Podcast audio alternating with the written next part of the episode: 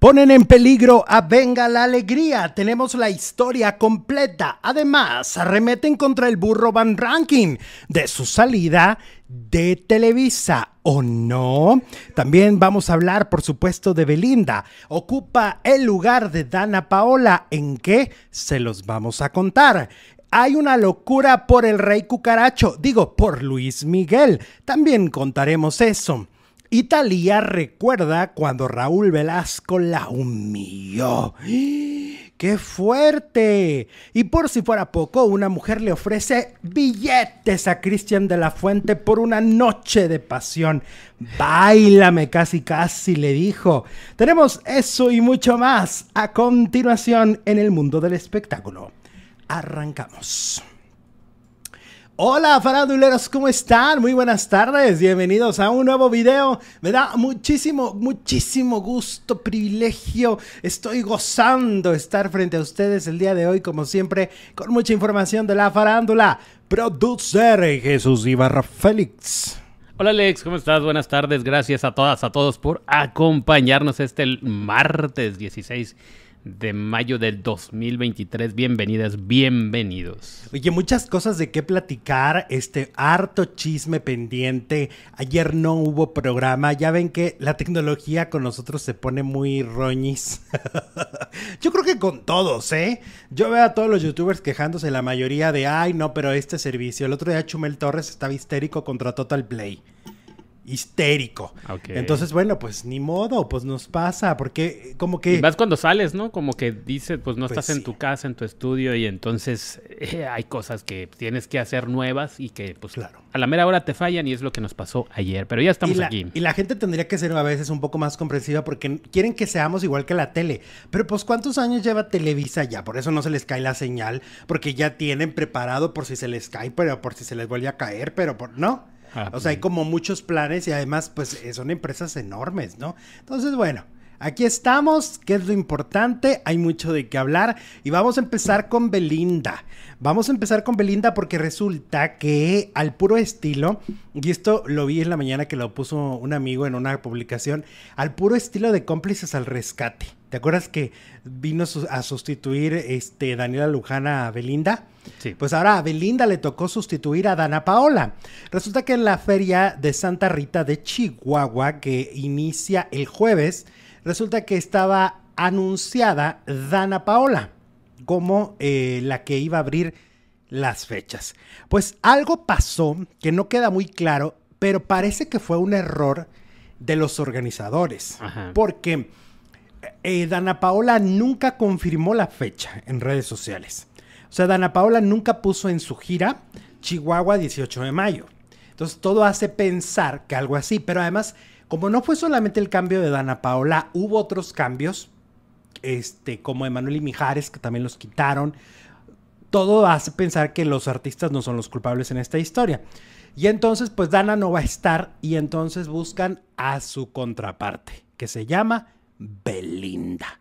Entonces, Belinda viene a sustituir a Dana Paola a la feria de Chihuahua en la apertura.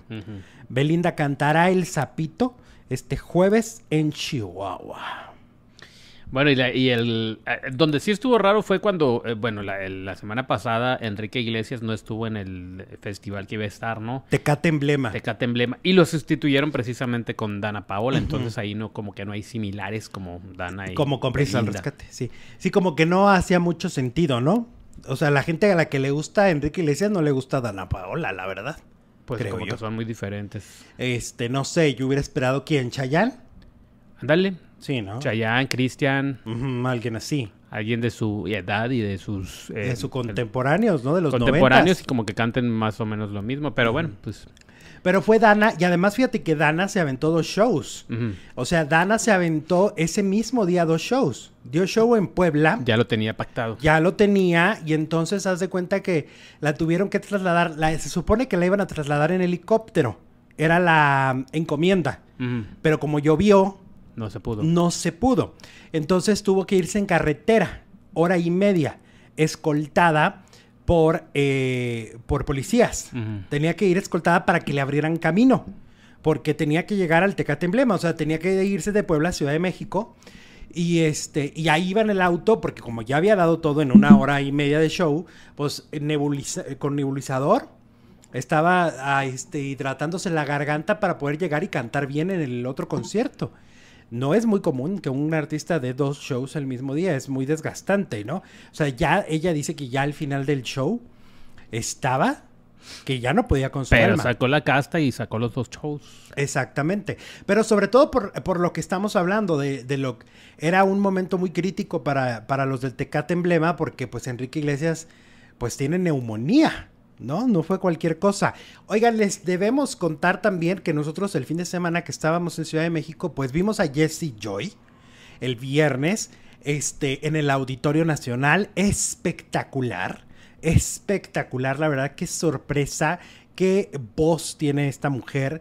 Alguien me escribió por ahí, este. Es que no me acuerdo si era Faldilludo o Faldilluda, pero O me escribió, Faldillude, me escribió de que en algún momento Yuridia había dicho que la mejor cantante de este país se llamaba Joy.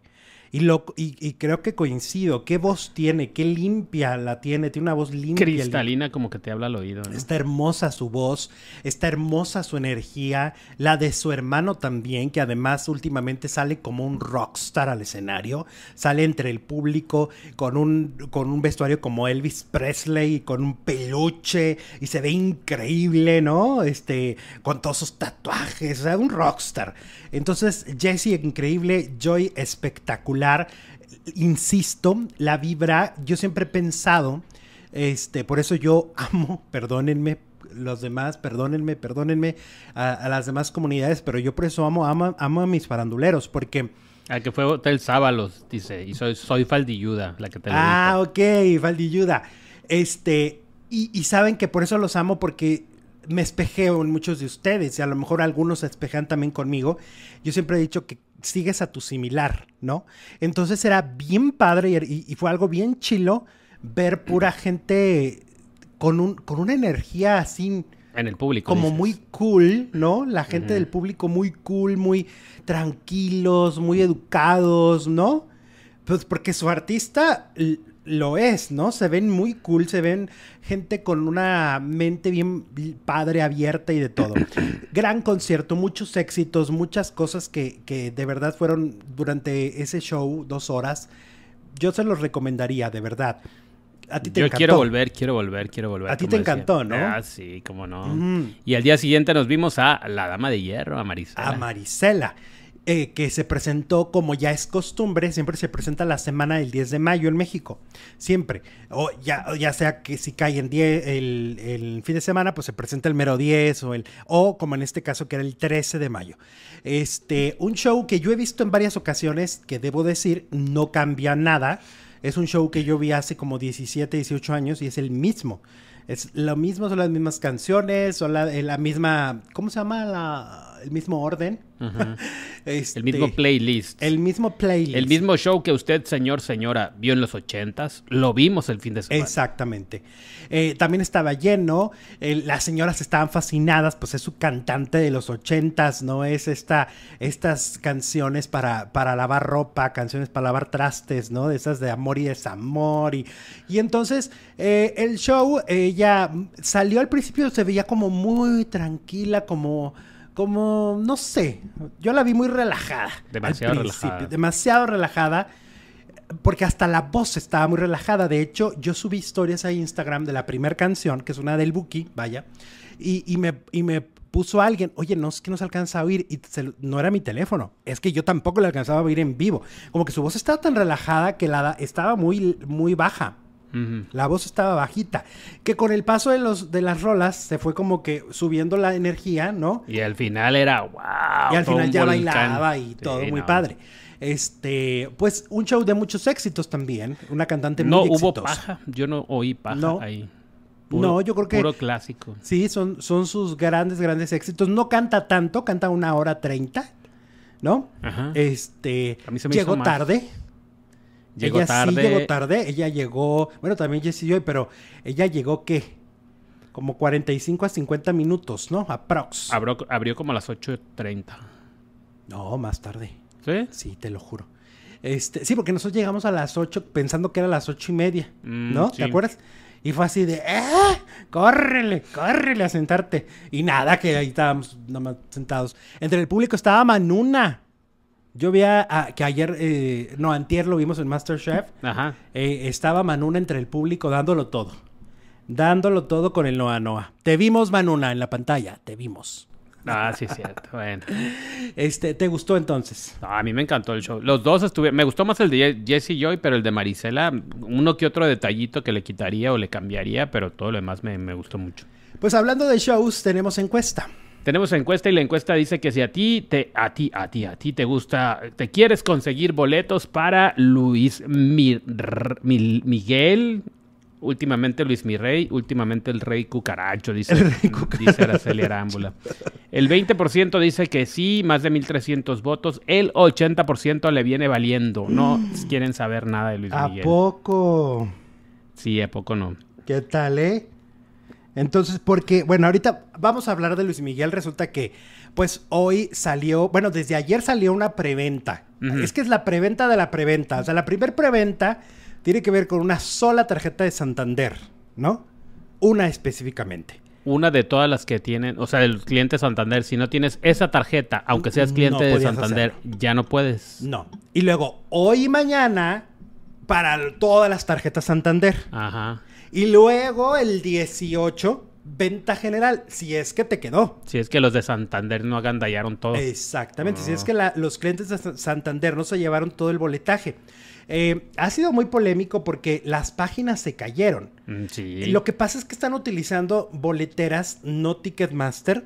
Han estado utilizando otras boleteras. Y entonces, algunas de estas boleteras no son tan fuertes. Yo lo que digo, pues no son tan fuertes y también son medio babosos, ¿no? Porque todo mundo sabía que iba a haber una expectativa altísima de Luis Miguel y entonces yo no sé qué tengas que hacer si poner triple servidor o algo para que no se te caiga, ¿no? No le veo yo sentido que digan, es que no estábamos preparados por... Pero si Luis Miguel es, es la gran expectativa del mes. Y aparte, pues lo vienen anunciando desde hace me- meses. Pues sí.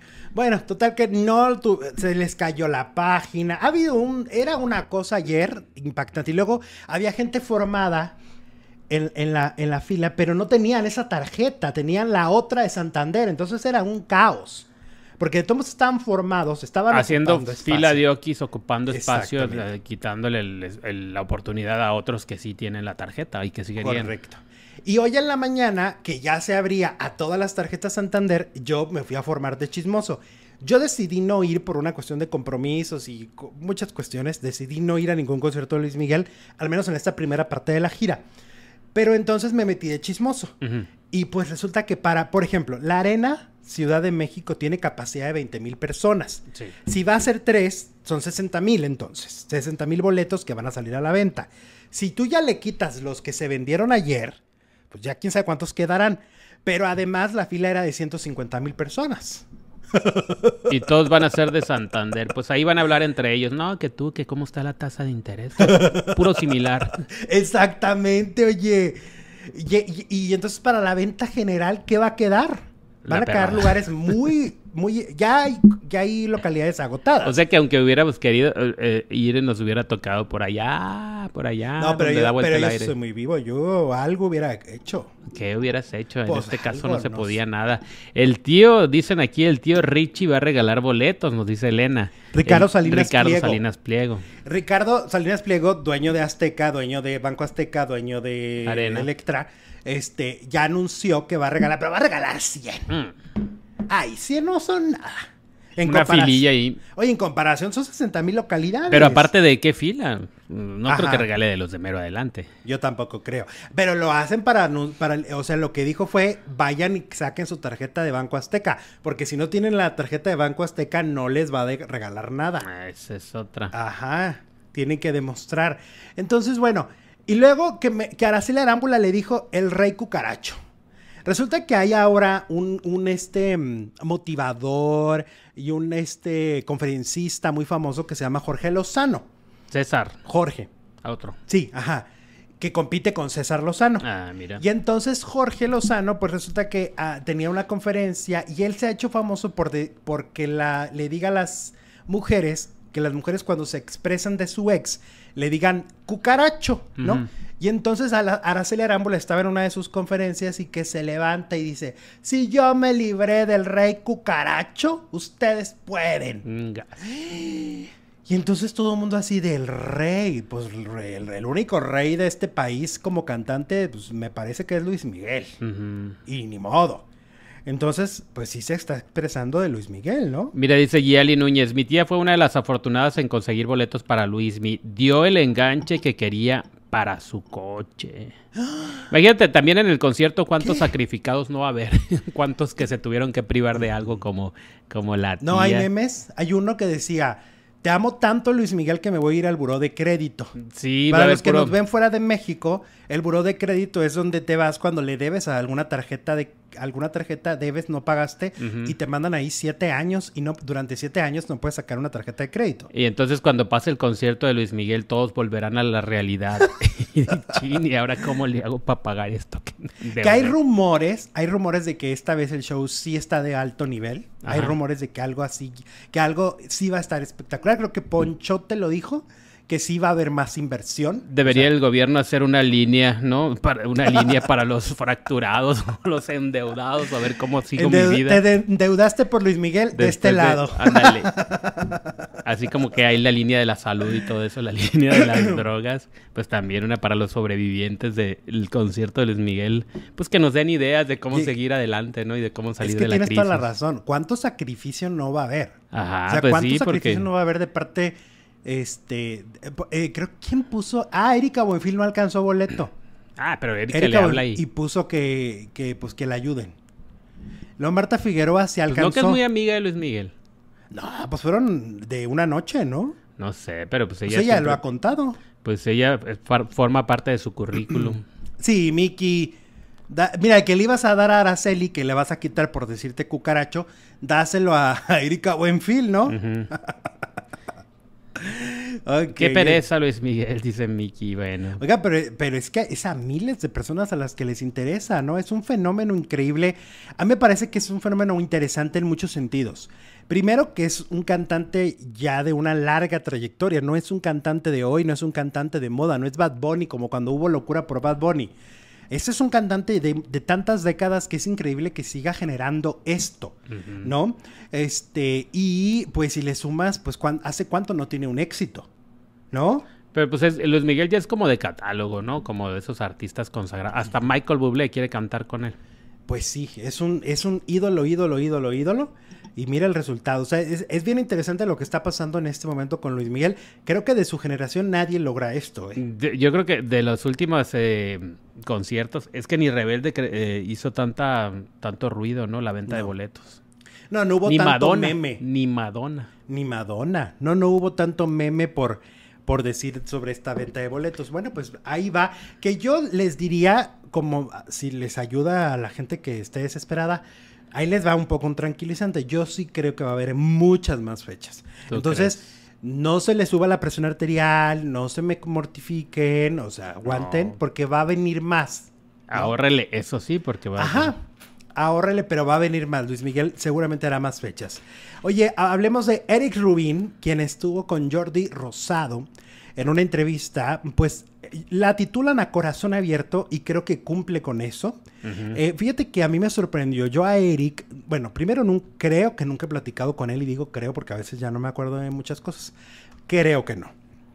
Pues pero- tendría que haber estado en una novela, ¿no? Para que te lo... Ajá, o en un Pasaran. reality. Este, En algo de televisión. Por ejemplo, me acuerdo cuando entrevisté a Sasha porque ganó Big Brother. Y me la pasaron, pero pues porque ganó un reality. Bueno, total que Eric Rubin este, va a la entrevista con Jordi y mira, contó muchas cosas muy interesantes. Por ejemplo, eh, sobre, sobre su niñez. Y ahí entiendes a lo mejor por qué pasó lo de las adicciones. La huella del abandono. Eh, estaban casados sus papás muy jóvenes, de 18, 19 años. Tienen a Eric. Los papás ya no se están entendiendo. Y van y lo dejan literal ahí eh, abandonado con la abuela. Así de te vas con la abuela, ahí te quedas porque la abuela pone orden, la mamá se fue a quién sabe dónde, el papá se fue a conseguir dinero y por un tiempo que a él se le hizo eterno, pues a, a aguantar estar con la abuela. Y tú sabes que las abuelas de antes, pues con todo el respeto que me merecen, pero eran muy canijas. Eran, eran muy exigentes en la cuestión de disciplina, ¿no? Este, yo lo he contado, cuando me tocó que me dejaran un tiempo con mi bisabuela, me obligaba a dormir una siesta a esa hora y era sí o sí. Sea, dormir de 3 a 4 de la tarde, quieras o no quieras, te vas a dormir. Y así eran las abuelas de antes. Fíjate que yo ya me reconcilié con mi abuela desde el más allá. Ah, ok. Ya yo ya dije, ya. Una medium. Voy a hacer un. No, ah. yo mismo a mí mismo dije, ya, abuela, ya, ya no voy a hablar de usted. Ya, se acabó, ya. Ya no le vas a tener rencor. Ya no le voy a guardar rencor. Ya, ya, ya, ya está en otro lado, ya, ya. Pero era canija. Pero era canija. Exacto. eso, no quita, que sean canijos. O sea, al final del día, sí. Y entonces a Eric le tocó este, este, esta, dice que la abuela había estado en la Segunda Guerra Mundial. Uy, pues sí, pues era, de era de armas tomar. Exactamente. Habló de eso. Y luego habló de cuando entró a, Timbiriche y lo que sabemos que le hicieron mucho bullying. Dice que muchos años después, ¿te, acuerdas que se habla mucho de esta anécdota cuando le tiraron en un especial de Televisa, iba a grabar un especial y le tiraron su ropa al excusado? Se habla mucho de eso. Dice que muchos años se lo confesó fue Paulina Rubio. Que ella le dijo quién ella estuvo detrás. Ella fue. Ah, fue Paulina. Fue Paulina. ¿Cuando andaban o antes? No, eran chamaquillos. Antes, en antes. Y luego dice que después él se volvió el que hacía bullying y él fue, ahora se sabe también, el que le jorobó la vida a Edith Márquez. El que le aventaba el extinguidor por debajo de la, de la puerta. Él era. Ahora lo confesó que él era. Fíjate tan seriecito que se veía en Timbiriche. Exacto porque se fue a la contraparte. Para poder sobrevivir, se volvió él entonces el que hacía bullying. Y luego cuenta esta historia, para los que a lo mejor son muy jóvenes, esta historia de las dos canciones de Ey Güera de Alejandra Guzmán, Paulina Rubio con Mío, Mío, y se decía que se la dedicaban, ¿no? Que Eric era el tercero en discordia. Pues dice que sí. Y dice que, bueno, con Paulina tuvo una relación muy intermitente. Eh, era una relación donde tronaban y regresaban, tronaban y regresaban. Y así se la pasaron muchos. Con Paulina. Con Paulina. Y que entonces una vez en, en, una de esas le dijo, oye, pues este, ya voy a, le dijo, voy a romper con Alejandra, pues para que ya tú y yo estemos bien, ¿no? Ahora sí, ya volvamos. Y luego le dice, ah, sí, bueno, voy a ir y me voy a despedir y ya. Y luego al siguiente día van a volar a, de, como grupo de Timbiriche van a volar un concierto y le dice, bueno, ¿y luego cuánto duraste ahí con Alejandra? No, a las dos horas, hora y media ya me fui. Eres un mentiroso, yo estaba afuera y te vi salir a las seis de la mañana. A la noche. Eres un canijo. Entonces dice que sí, pues sí existió esta, esta, este triángulo amoroso. Y luego ya se van mucho más avanzado y habla de las adicciones. Dice que se aventó toda la farmacia, ¿eh? Toda la canasta básica. que se echó todas las, todas las cosas que en la farmacia existen. Que si la espina, que si el paracetamol, que si el Tylenol, pero todo mezclado. sí.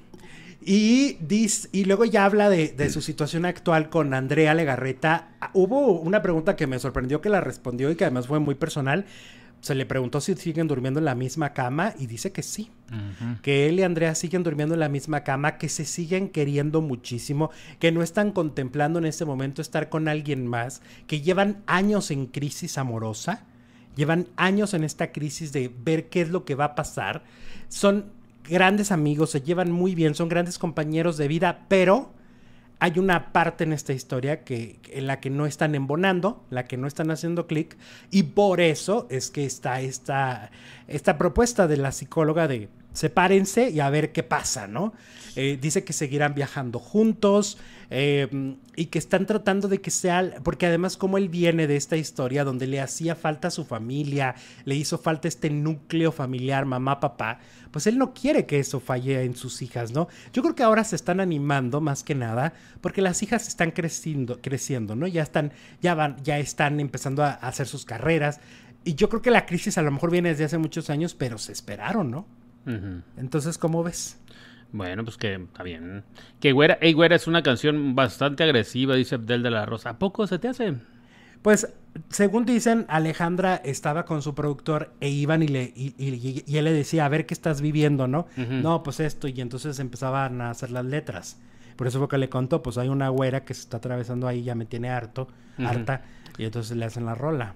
Que en aquellos tiempos la canción que iba a cantar Paulina Rubio de puro coraje iba a ser Ey Gorda, pero nunca se concretó nada o se le hizo, o a lo mejor no la dejaron, ¿no? Pero si por ella hubiera sido, yo creo que... gorda? Ey gorda. Pues Alejandra nunca se me ha hecho que esté pasada de pesos, pero bueno, eso No, se Alejandra, decía. pues no era para ella. Claro que era para Alejandra. Para Era la- Paulina. No, la contestación a Ey Güera Ah, iba a ser Ey Gorda, Ah, qué bien. pero a lo mejor no la dejaron.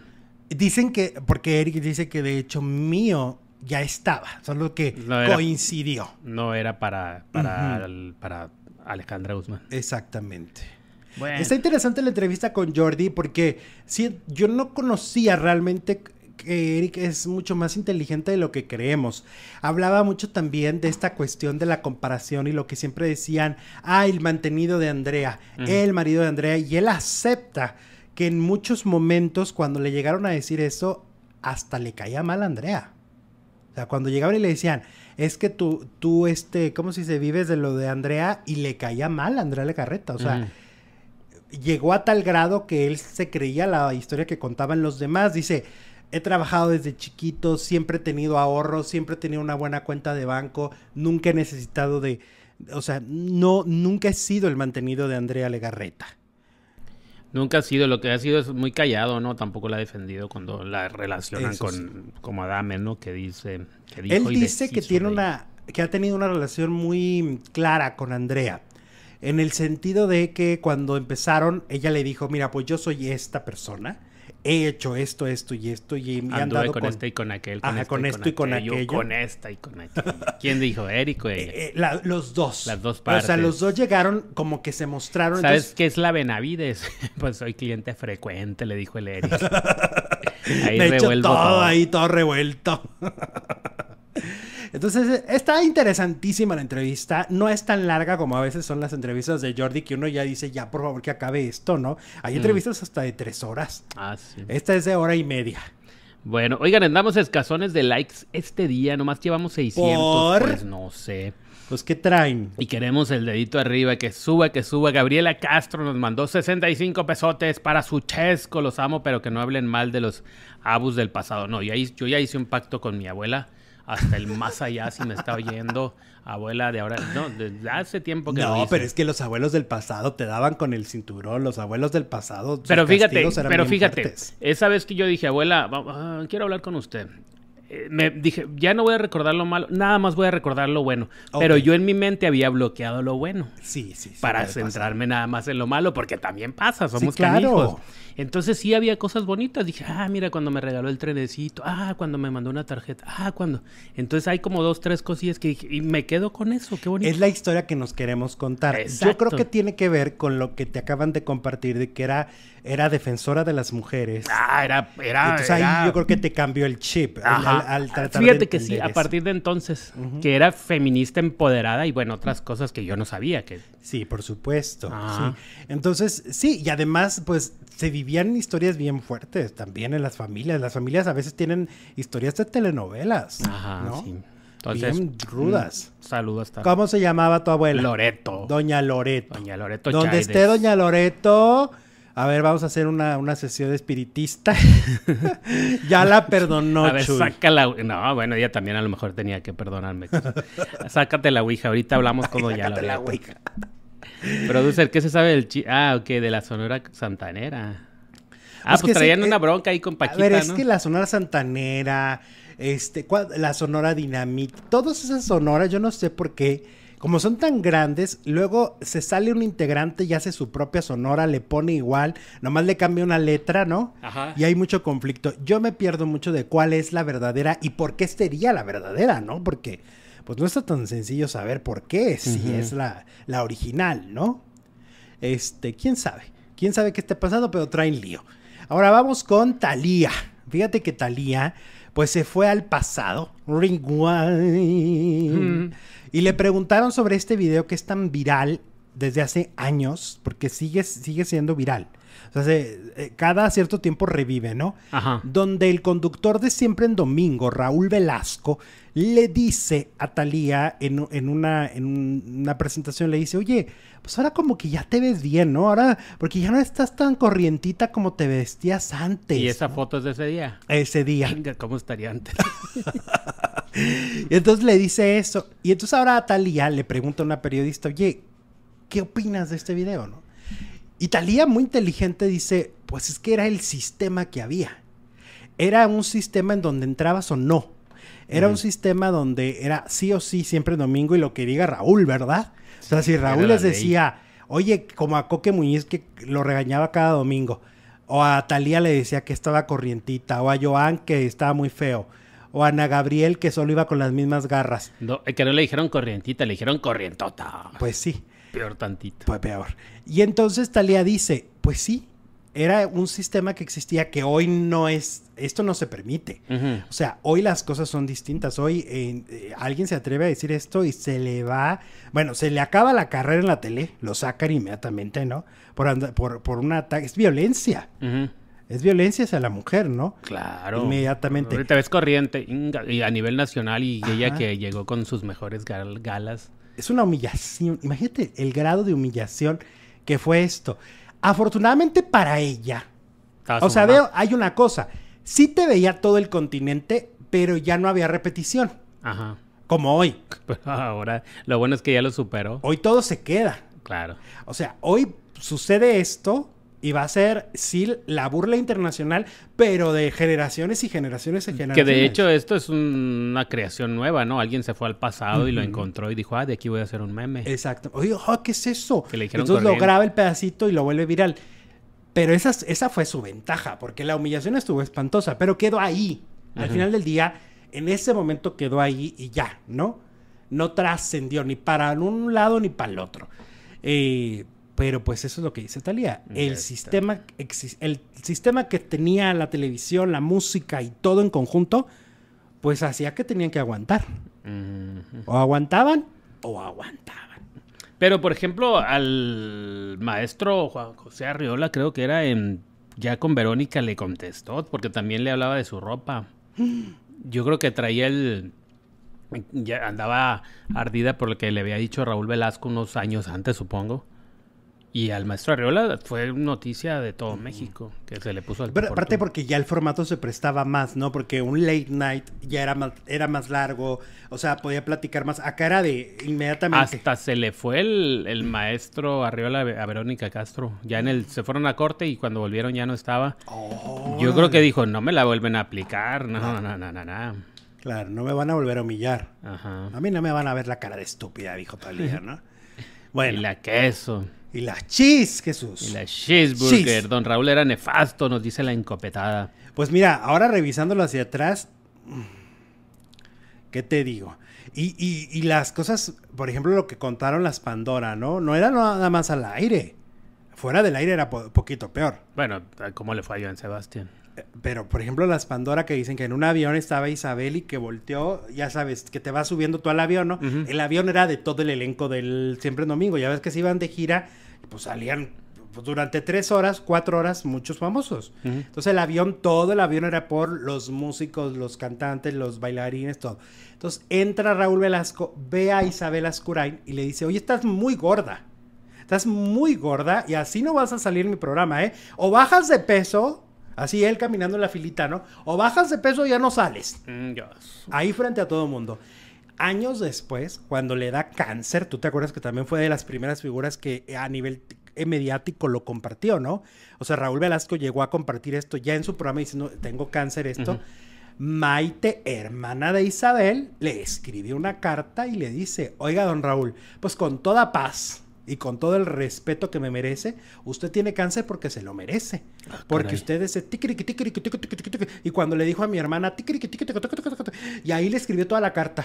Y cuando le dijo corriente a Talía y cuando, le dijo feo a, Joan Sebastián. Cuando me sacó del aire el Cuando nos corrió al zorro, esa también, Esa también fue. Pues todo le puso ahí mi maite. Oye, yo creo que al que el peor le ha ido fue a ese mentado zorro, que quién sabe qué fue de él. Quién sabe. Pues fíjate, le truncó la carrera al pobre. ¿A cuántos frenó? ¿No? ¿Cuántos ni siquiera lograron estar, ¿no? Al aire. Al Coque también se lo pasó a refinar antes del. Antes del, himno. Del himno. Oye, y luego Galilea Montijo. Ayer Jorge Carvajal se aventó una de las grandes exclusivas de lo que va del año, ¿no?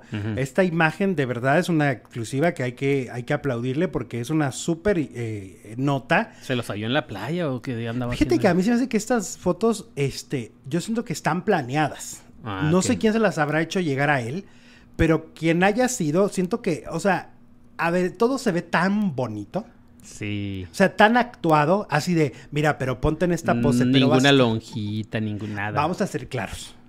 O sea, todo mundo, todos los mortales, cuando vamos a la playa, hay momentos donde de, de la, de pose no hay nada, ¿no? Ahí estás ahí todo quemado o todo este su- su- sudando. O sea, esto está muy bonito, está muy producido.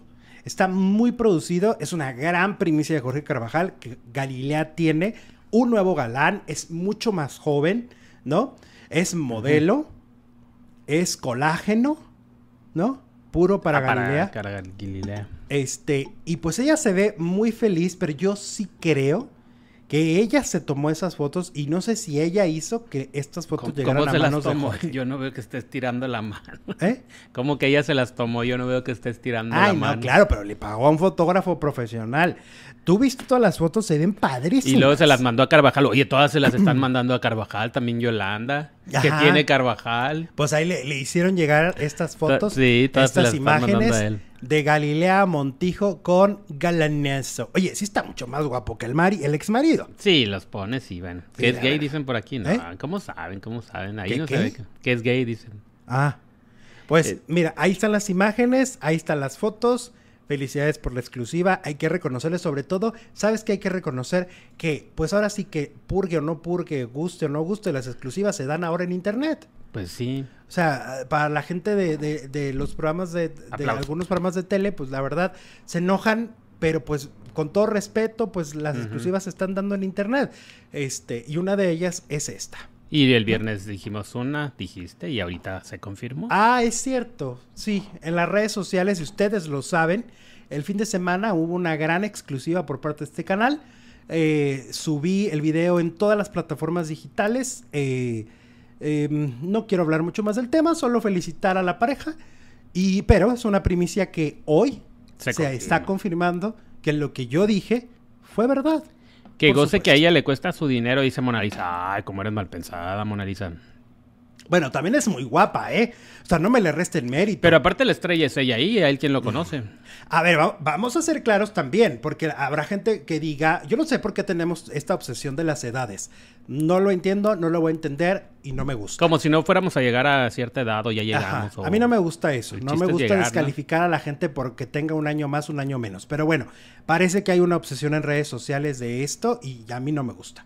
Pero entonces, a ver, señores, Galilea Montijo es una figura, uno, muy carismática, muy guapa, es una estrella de la televisión. Esto genera un aura muy, muy importante, muy de estrella, muy de... Entonces yo no dudo que cualquier hombre que tenga 15, 20 años mayor o menor le va a interesar a Galilea. Obvio. O sea, ¿por qué no? O sea, no, no, no, no me cabe en la cabeza decir, ay, no. O sea, yo veo a una mujer que puede ser atractiva para todo mundo. Y ni modo. Así es. Pues sí. Que hoy se cumplen ¿qué? 30 años de que Pistachón salía bailando en Odisea. Dice la- ¿Qué es eso? Ah, no fue la princesa, fue la incopetada de Max. Ok. ¿Pero qué es eso? Pues es una. ¿Una efeméride qué? ah, es- ¿Nácidos será, será la que de efemérides nada que verientas, nos dice la incopetada. Uh. Ay, Dios. Ah, o sea que tenemos efemérides nada que verientas y efemérides de cuáles o cómo está la cosa. Ah, mira, princesa ya defendió el trono, dice. Al rato, en un día como hoy, Raúl Velasco iba saliendo de Televisa y se comió un tamal. Hoy se cumplen, dice Princesita, eh, 31 años, no, de que le dijo Corrientota cuántos años. Ándale. Hoy se cumplen 31 años de la muerte de Chalino. Ah, caray, 31 añotes. Órale. Siete años de la muerte de Emilio Navaira y tres años de la muerte de Pilar Pellicer. Ay, la gran Pilar Pellicer. Nosotros la vimos en este En como una- un año homenaje. antes, ¿no? Sí, Un- o un menos. homenaje en Guanajuato. En el Festival de Cine de Guanajuato.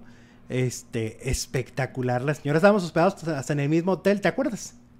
Sí, Ahí la, ahí la vimos a la gran Pilar Pellicer. Oye, vamos con Ricardo O'Farrill, este estando pero que pues ya regresó a las redes sociales. Ha regresado a través de su cuenta oficial. La verdad es que duró poco tiempo a, donde lo habían enviado, que supongo que era un este pues un centro de rehabilitación, tal vez, pero siempre lo hemos dicho, a, a la gente no se le puede enviar a un centro de rehabilitación si la persona no quiere ir, ¿eh? Mm, pero ahí, pues, como cuando los anexan a fuerza, también existe eso. ¿Y qué pasa? Que siempre hay una recaída. Hace poco hubo un video donde están anexando a una chava, los del anexo. Eh, para los que no saben, el anexo es un centro de rehabilitación. Y la agarran a fuerzas y la suben a un carro y se hizo un escándalo porque pensaban otra cosa, pensaban que la estaban, la estaban secuestrando. secuestrando. pero luego la familia claro que no, que la estaban anexando, así se dice. Ricardo O'Farrill escribió, agradezco de manera infinita todos los mensajes de apoyo, los comments y todas las llamadas telefónicas que he recibido de cada uno de ustedes.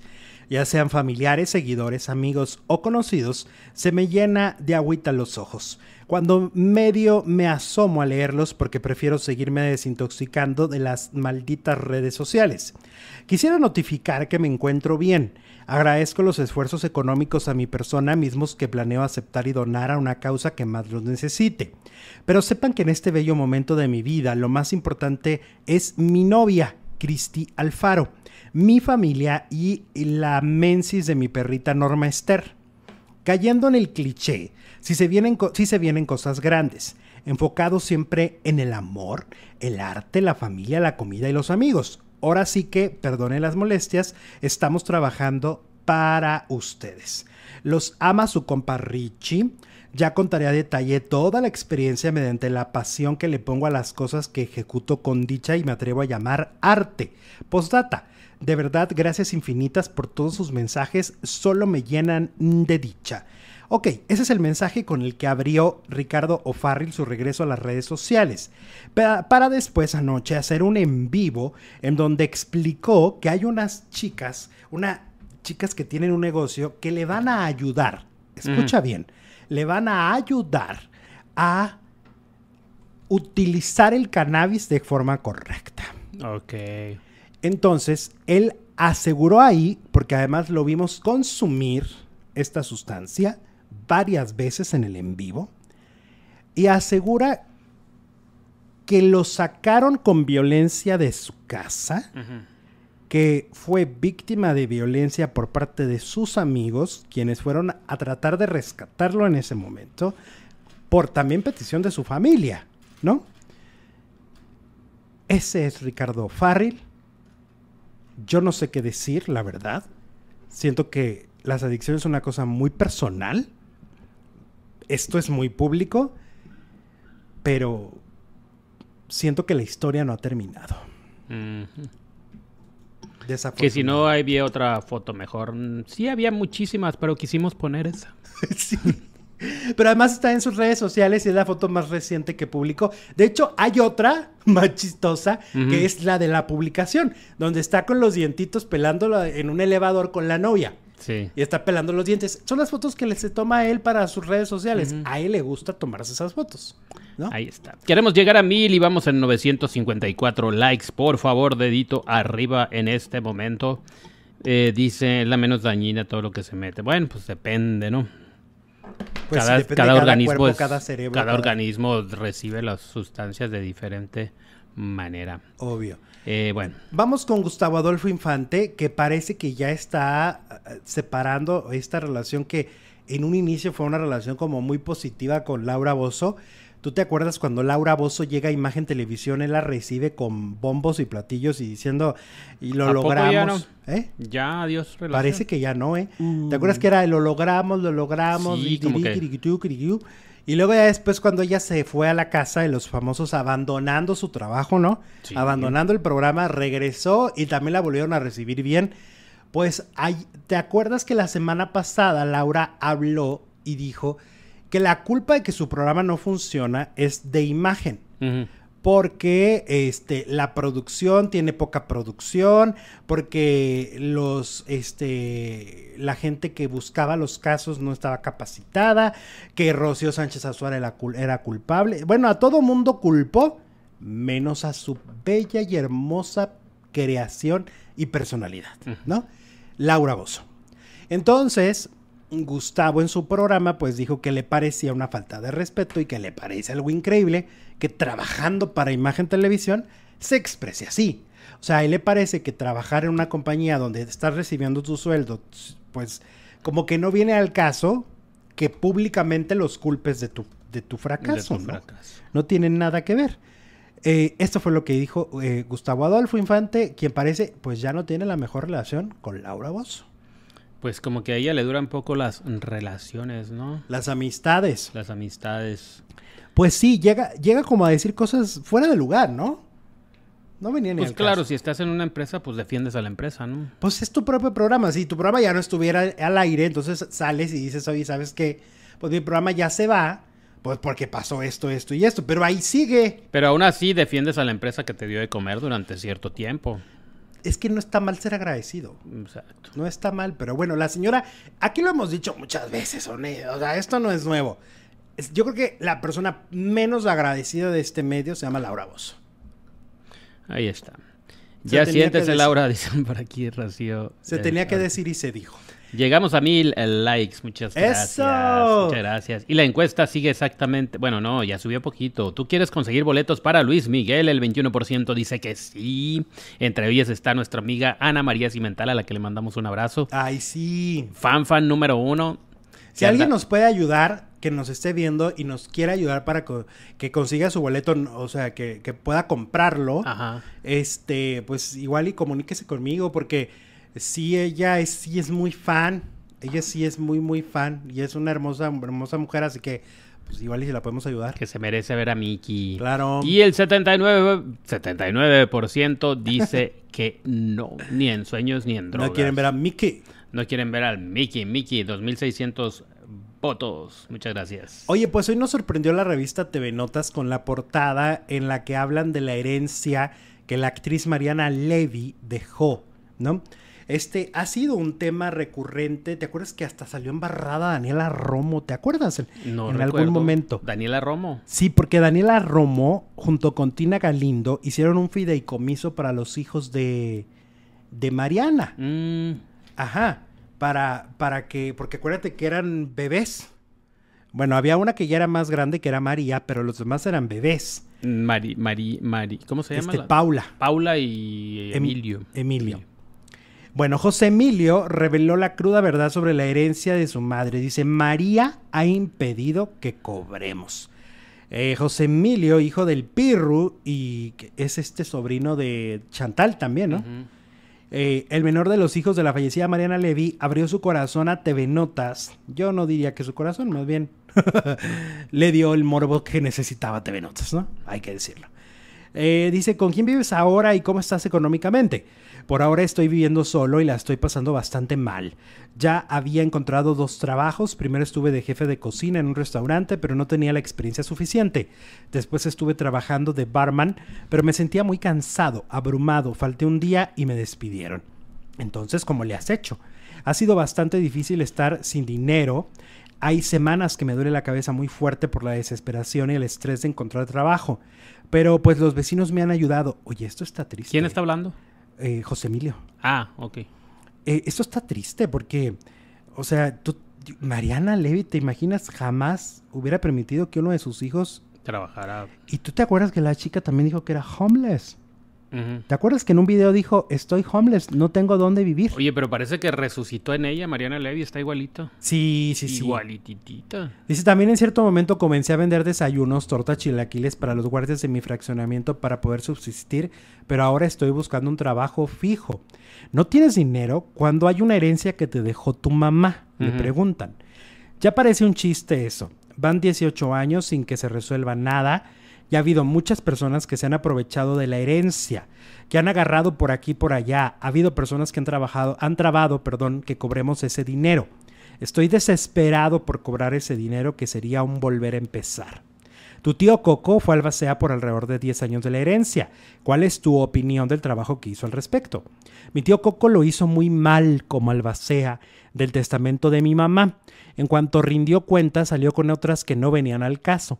Faltaba dinero, que según él había metido en brochas, pintura, pero no estaba la factura. Para eso, mi papá y María, ese ya era- ya era- María ya era mayor de edad, decidieron cambiar de albacea y ahora es Caro, una amiga de mi mamá. ¿Crees que él se haya quedado con el dinero de tu mamá? Creo que sí, pero no lo puedo afirmar. Fuerte. Sea, está diciendo que su tío Coco Levi se quedó con la herencia, ¿no? Em, y aquí en el chat nos dicen, ¿y el papá, el Pirru, qué onda? Ah, y el Pirru vive en Pirrulandia. Nada que ver con los hijos, ¿no? No, A los- no los ha nunca ha estado al pendiente de Uh. sus hijos. Nos enteramos de que ha faltado, de, de que ha faltado que se pongan de acuerdo los tres hermanos. Dice, lamentablemente no hay relación tan bonita y amorosa con María. Solo es cordial y le tengo mucho cariño, pero no hay relación desde hace medio año. Y primero debemos repararla porque yo también la he regado con ella. ¿Crees que María está obs- obstaculizando y retrasando el proceso de la herencia? Y dice, sí. Siento que María est- lo está trabando. No sé cómo, pero creo que ha estado impidiendo que lo cobremos. O sea, hay, aquí, aquí hay una cosa muy triste, porque pues no tienen a la mamá, la mamá murió. La relación con el padre, pues ha sido una relación bien complicada porque el papá se ha casado varias veces y pues al parecer eso ha hecho que ellos pongan mucha distancia. No hay relación con la abuela porque la abuela materna eh, se pone del lado del tío que creen que les robó. De coco. Ajá. Y entre los tres hermanos no se llevan bien. Además, o sea, esto está complicadísimo porque además la única relación sana que tuvieron a nivel maternal se llama Ana Bárbara. Pero también José Emilio y Paula han cometido errores con Ana Bárbara. La han tratado mal. Le han quedado mal cuando ella los ha intentado ayudar, dicho por ellos. O sea, ¿a dónde? Ahora sí que como diría el buque, ¿a dónde vamos a parar? Porque estos dos chicos, sobre todo Paula y José Emilio, públicamente han dicho no tener nada de dinero y en el caso de Paula, ni siquiera tener dónde vivir. Qué dolorosa historia. De los hijos de Mariana Levy, ¿no?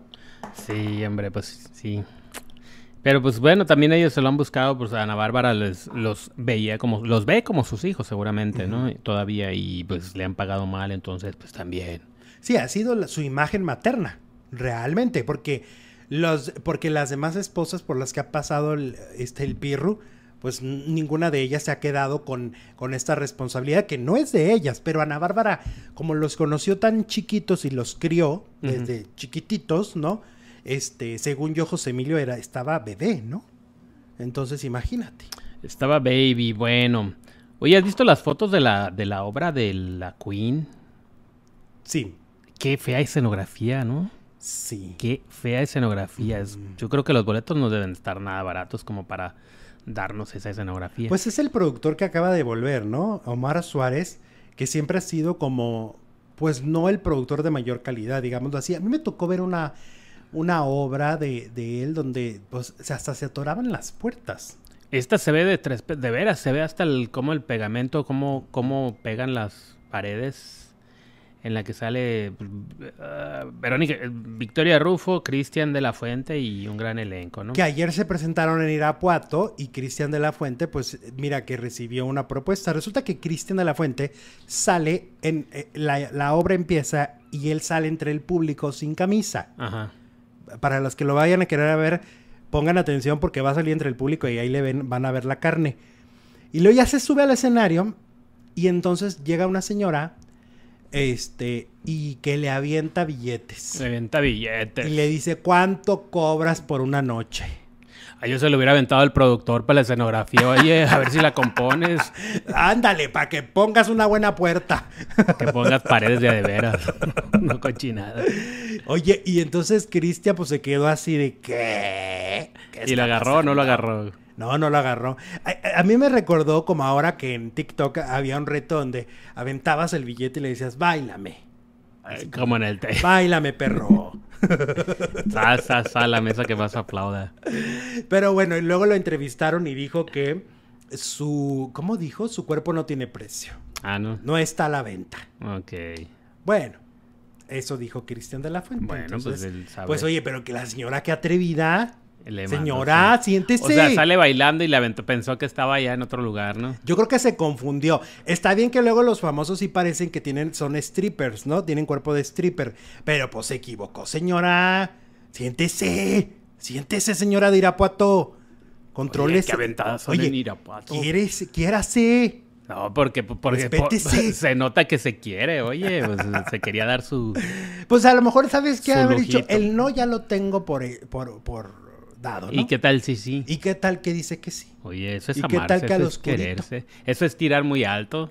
Pues ya Cero ves que hay algunos famosos que sí, no acaba de salir el de el que, miren, ay no, lo que es la vida.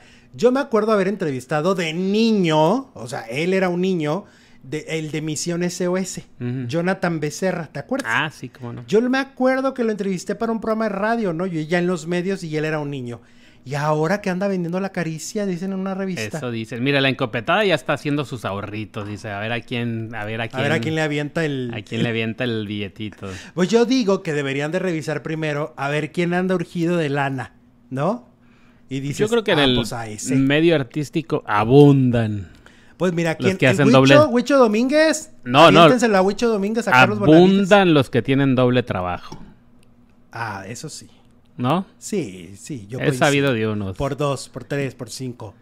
Sí. Oye, hablando de entrevistas y cosas así, te estaba contando fuera del aire que me tocó ver una entrevista que estaba dando este a Paulina Rubio en España y pues van y le preguntan de la mamá, ¿no? De doña Susana Dos Amantes. Y la entrevistadora, ya sabes que allá la prensa del corazón, híjole, son tremendos, ¿no? Sí, o sea, si ustedes quieren ver cómo es la prensa del corazón, vean la serie de La Veneno. Y ahí se van a dar cuenta de qué nivel estamos hablando, ¿no? De les que les sacan las entrañas son personajes a los que usan un día y luego los desechan, ¿no? Eh, así es la prensa rosa de España. Y entonces le quería sacar una lágrima a mi Paulina. Y entonces empieza a hacerle preguntas así de que, ay, pero ¿qué es lo que más extrañas? ¿Pero qué es lo que esto? ¿Qué es lo que aquello? Pero mi Paulina, mira, muy perry. Y, y lo que me pareció bien interesante es lo que dijo Paulina respecto a, pues que ahorita no está lista todavía para hablar de la muerte de su madre como algo, ah, ¿cómo decirlo? Como ese recuerdo bonito de, ay, pues tuve a mi mamá maravillosa, preciosa, bonita, ¿no? Porque ahorita todavía le duele. O Se sea, ahorita- acuerda de los últimos días, no de antes, antes. Y dice que pues no tenerla, no abrazarla, no platicar con ella le desgarra el alma. Pero no la hicieron llorar porque mi Pau sabe lo fuerte que, que- que puede ser siempre públicamente, ¿no? Entonces mi Pau, y lo llevaba lente oscuro, así que si ahí había... Pero aparte adivinó las intenciones de la, de la otra, de la entrevistadora. Dijo, esta quiere el rating, Esta quiere que quiere. llore, pero mm, no se le va Porque, a hacer. por ejemplo, fíjate, Jordi Rosado, es que Jordi ya también, ya, Jordi también, tampoco no seas así, no seas tan lacrimógeno en el programa, porque va al estudio, Eric Rubin no fue a su estudio, o sea, fueron a la casa y al estudio de Eric Rubin. Y pues mi Jordi va, va con su pantallita, ya ves que tiene ahí el logo, y con sus Kleenex al lado. O sea, ya tiene ahí los Kleenex preparados porque ya los, siempre los quiere hacer llorar. Ahí ¿Y está. tampoco lo, hizo llorar? No, ¿Eh? no A- lo hizo a llorar. Eric no, Ok. no. ¿Qué dicen los faldilludos? Que Amanda ya empezó a hablar de Diego, dice la princesa Susi. ¿A poco? Ya le empezó a sacar este sus defectos. Con ese dinero para los boletos de Luis, mejor invito a almorzar al producer y al Alex, nos dice Sandra. Ay, muchas gracias. Qué bonito. Nunca me saludan, Faldilludos. Mi saludo para ti, mi Daniel Scott. Un abrazo. Oli. Saluda porque luego dice que nunca lo saludamos, el Daniel. Oli, Oli. Por una persecución de la prensa rosa en París murió Lady Di, dice Carla René. Sí, la prensa rosa puede ser también muy acosadora, ¿no? Nada rosa. Me contabas de, de Becky G, ¿no? Que se hizo un escandalazo. Ah, sí, la criticaron en todos lados por, bueno, sobre todo en Ventaneando, por, eh, porque no les dio entrevista, pero pues ya estaban avisados que no les iba a dar entrevista, entonces ¿a qué van? A la nota, ah, no me dio entrevista. Al. Qué maleducada, pero ya les había dicho que no. Sí, sí, sí, es lo que pasa que luego, este, pues sí, van en búsqueda, o sea, si ya saben que no va a haber entrevista, lo que quieren es provocar. Ah, dice Jenny Cardoso que Jorge Lozano es sobrino de César Lozano, todo queda en familia. Ah, Oh. mira. Órale. La serie de La Veneno está en Paramount, si mal no recuerdo, Jesse. Sí, está buenísima. Eh, está muy En bueno. HBO, pues tú ahí busca a ver en dónde está ahí. Está muy buena. En está, HBO Está Max, muy buena. no y recuerdo. entender. En una de esas. Ayer estábamos viendo una película de noventera buenísima de Jim Carrey que se llama The Truman Show, ¿no? El show de Y, Truman. y es una. Es, o sea, la vimos ayer, insisto, de los noventas, son más de veintitantos años, y la, y la vi tan vigente. Me pareció una analogía de, de- de los reality shows como La Casa de los Famosos, ¿no? Del cómo los, los utilizan como si fueran una ratita de laboratorio, ¿no? En este caso, el personaje, si no la han visto, es una joya esa película. Es este personaje que, que, que crece, ¿no? O sea, en, un, en una vida artificial. En un estudio de televisión gigante. Exactamente. Que para él es su vida. Es la primera vez que una cadena de televisión adopta este, a un hijo, a un niño, ¿no? Y le hacen y le crean la vida y lo manipulan y tú lo vas viendo, ¿no? Y hay un día que él descubre que, que todo es una falsedad y todo es una mentira. Pero me recuerda mucho los reality shows mexicanos, sobre todo, que son los que conocemos, ¿no? Yo no sé cómo se manejan en otros países, casi no veo los demás. Pero lo de México, pues me parece que, pues, The Truman Show es la academia, es la casa de los ¿Cómo les ponen detonadores, no? Sí. Con esto, ¿cómo le crearon, por ejemplo, una fobia para que no intentara salir? Ajá. El miedo al agua, el miedo al mar.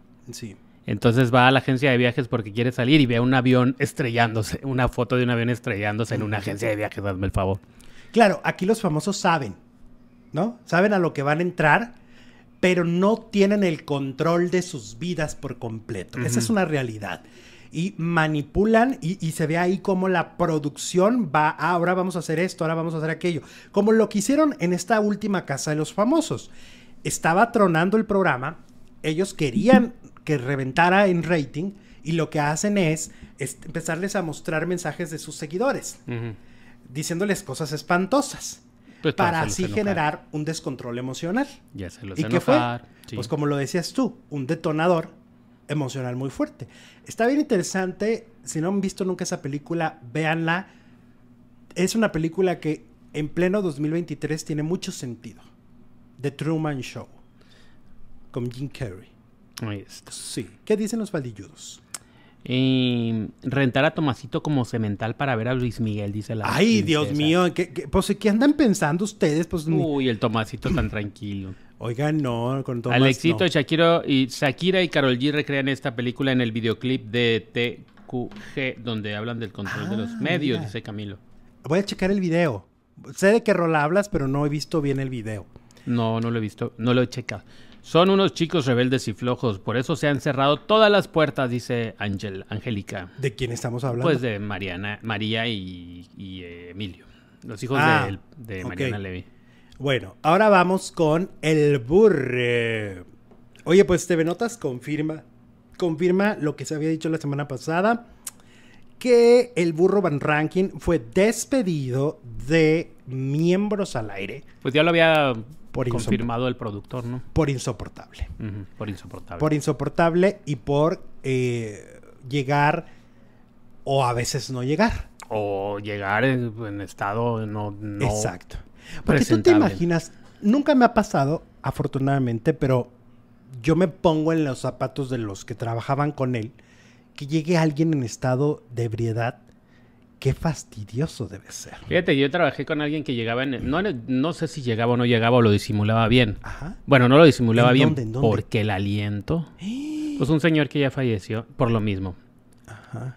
De pues, estas enfermedades que dan por el alcohol. Ajá. y sí, si roces, era desagradable tener el aliento todo el día ahí. Y además, Ahora imagínate cuando se ponen impertinentes. Exacto, porque por ejemplo el burro se ve que es un borrachín medio fasti, ¿no? O sea, llega a momentos donde la gente alrededor dice, ay, como que ya bájale dos rayitas, ¿no? A tu, a tu intensidad ahorita. A tu fiesta. Ajá, que se acaba la fiesta. Oye, y el fin de semana él publicó una fotografía, ya ves que él es muy ama- a- es americanista de corazón. Mm. Los que nos ven fuera de México, América, un equipo de fútbol, soccer.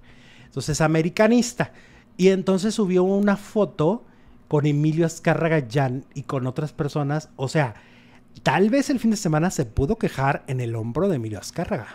Y también era como, bueno, yo la veo así como, mira, Ricardo Salinas, tú me desprecias, pero pues ando con... Con Azcárraga. Soy compi de Porque además se sabe que son amigos desde jóvenes, ¿no? Desde muy chavos. Porque el burro ha explicado que él no era rico, pero lo metieron siempre en escuelas muy privadas, muy ricas, muy, muy, muy fifís. Y entonces, como estaba en esas escuelas, pues estaban los hijos de los. Pero era como la vida de Teresa, ¿no? Dice que se avergonzaba de sus padres y que Era fingía Teresa. que era rico, como en Teresa. Ándale. Y entonces por eso es que tiene estas amistades, ¿no? Palazuelos, Luis Miguel. Luis Miguel. Azcárraga. Exacto. Por eso son ellos, los eh, hasta amigo de, expresidentes, ¿no? Y de, de los hijos de expresidentes. Más bien de los hijos de expresidentes. También, pues por eso era. Entonces, eh, ahora, pues en esta foto, yo siento que esta foto dice mucho. Yo creo que esa foto nos está diciendo, mira Lalo Suárez, productor de Miembros al Aire, pero yo pienso que Lalo, pues al final de cuentas tenía que ver por el bien de su programa. Y si había un conductor que estaba generando indisciplinas, ¿no? Y caos, pues lo corres. Pues sí. Ah, sí, no, también corrieron a Jordi. A ese no por borracho, sino por este... Por no llegar. Por no llegar. Yes. Bueno, vámonos con este tema que es un tema muy peculiar a mí. Entre que me dio risa, me dio pena ajena. Dije, es que en serio est- esto sigue pasando en la tele mexicana.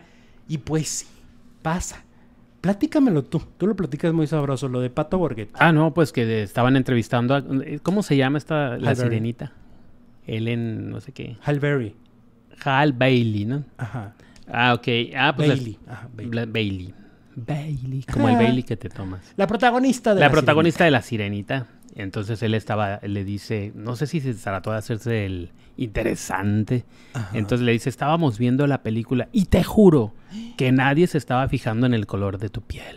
Ni mi familia ni yo. Ajá, pues estaba con su familia. Ajá. Y entonces la chava, "Eh, ujú, ujú". Pe- ah, sí, ajá. no dijo nada. Pero fue y se quejó con los directivos de Disney y pues se dice que podrían vetar a los programas como Venga la Alegría. Porque ella dijo que necesi- pues que no la volvieran a exponer a este tipo, como dijo, de personas in- pues incapacitadas o no capaces para el trabajo. ¿no? Le dijo, Es que, a ver, qué penita ajena, la verdad. sí. O sea, ahí se aplica de que Yo no lo conozco. voy ¿Quién al, es? de que fueron al tercer mundo. Sí. O sea, fueron al tercer mundo. ¿Por qué? es- A ver, para la gente que a lo mejor no termina de entender qué, qué sucede aquí, por qué la gente se puede ofender, por qué, porque ni siquiera tendría que ser un tema de conversación. Pues, no. O sea, el- tu color de piel, si usted señora, usted señor, mm, este joven, jovena, joven, eh, lo que quiera, es moreno, blanco, este Alto, chaparrito. pelirrojo, Gay. este, exacto. No importa, no es tema. Nadie tiene por qué acercarse a ti y decirte, oye, fíjate que no me estaba fijando en tu color de piel. Pues no, güey. Como, como si fuera algo malo, o sea, a Ajá. pesar de tu... O sea, no, no, no hay lógica, no hay manera. No hay, no hay. Eh, eh, o sea, no. Ahí lo que nos están demostrando, gente como Patricio Borghetti, que lo que nos está demostrando puro. es racismo, poca inteligencia, no saben conducir. Aquí, no sé si esta es la. Ay, no sé cuántas veces lo hemos dicho, no sé cuál es la vez que lo estamos diciendo, pero lo hemos dicho muchas veces. Señores de las televisoras mexicanas, Edúquenlos. edúquenlos. Ah, llévenlos a talleres, ¿no? O también, si nos está escuchando algún conductor de televisión, hazlo tú por, por tu iniciativa. No va a pasar nada y puede ser algo muy, muy bueno para tu vida y para tu carrera. Entender los nuevos lenguajes, las nuevas formas y los nuevos modos, ¿no? El mundo cambió y ellos no se están dando cuenta. Entonces, háganlo o ustedes o las empresas, pero hagan algo. Porque no es posible que entonces vienen estas figuras y empiezan a, a decir, ah, claro, México, ¿no? Tres pasos hacia atrás.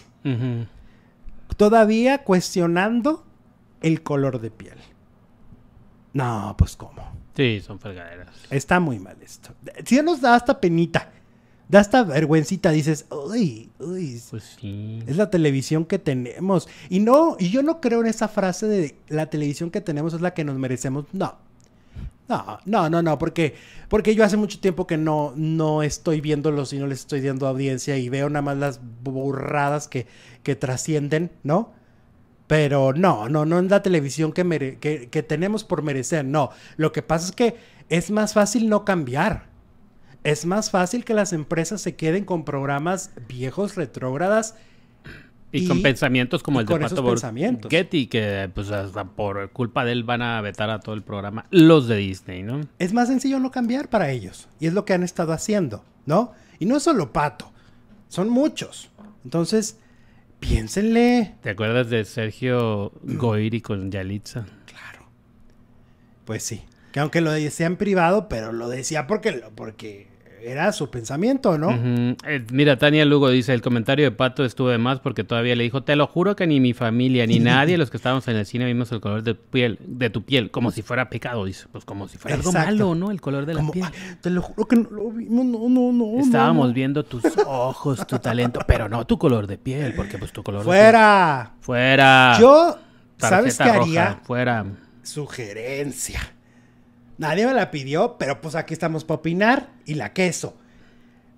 Yo lanzaría un comunicado de parte de la producción de Venga la Alegría y lo suspendería. Y pediría perdón. Bueno, Y disculpas. sabes o qué? Sería una gran enseñanza para todos los demás. ¿Eh? Sería una gran enseñanza para los que están dentro de Venga, los que están dentro de Azteca y otras empresas. Que cuiden la y empezar lengua. a entender que, ¡eh, eh, eh! Estamos cambiando, ¿eh? ¡Ey, ey! Nos vemos en la siguiente transmisión, Vámonos. ¿te parece? Sí. Regresamos en dos minutos. Volvemos.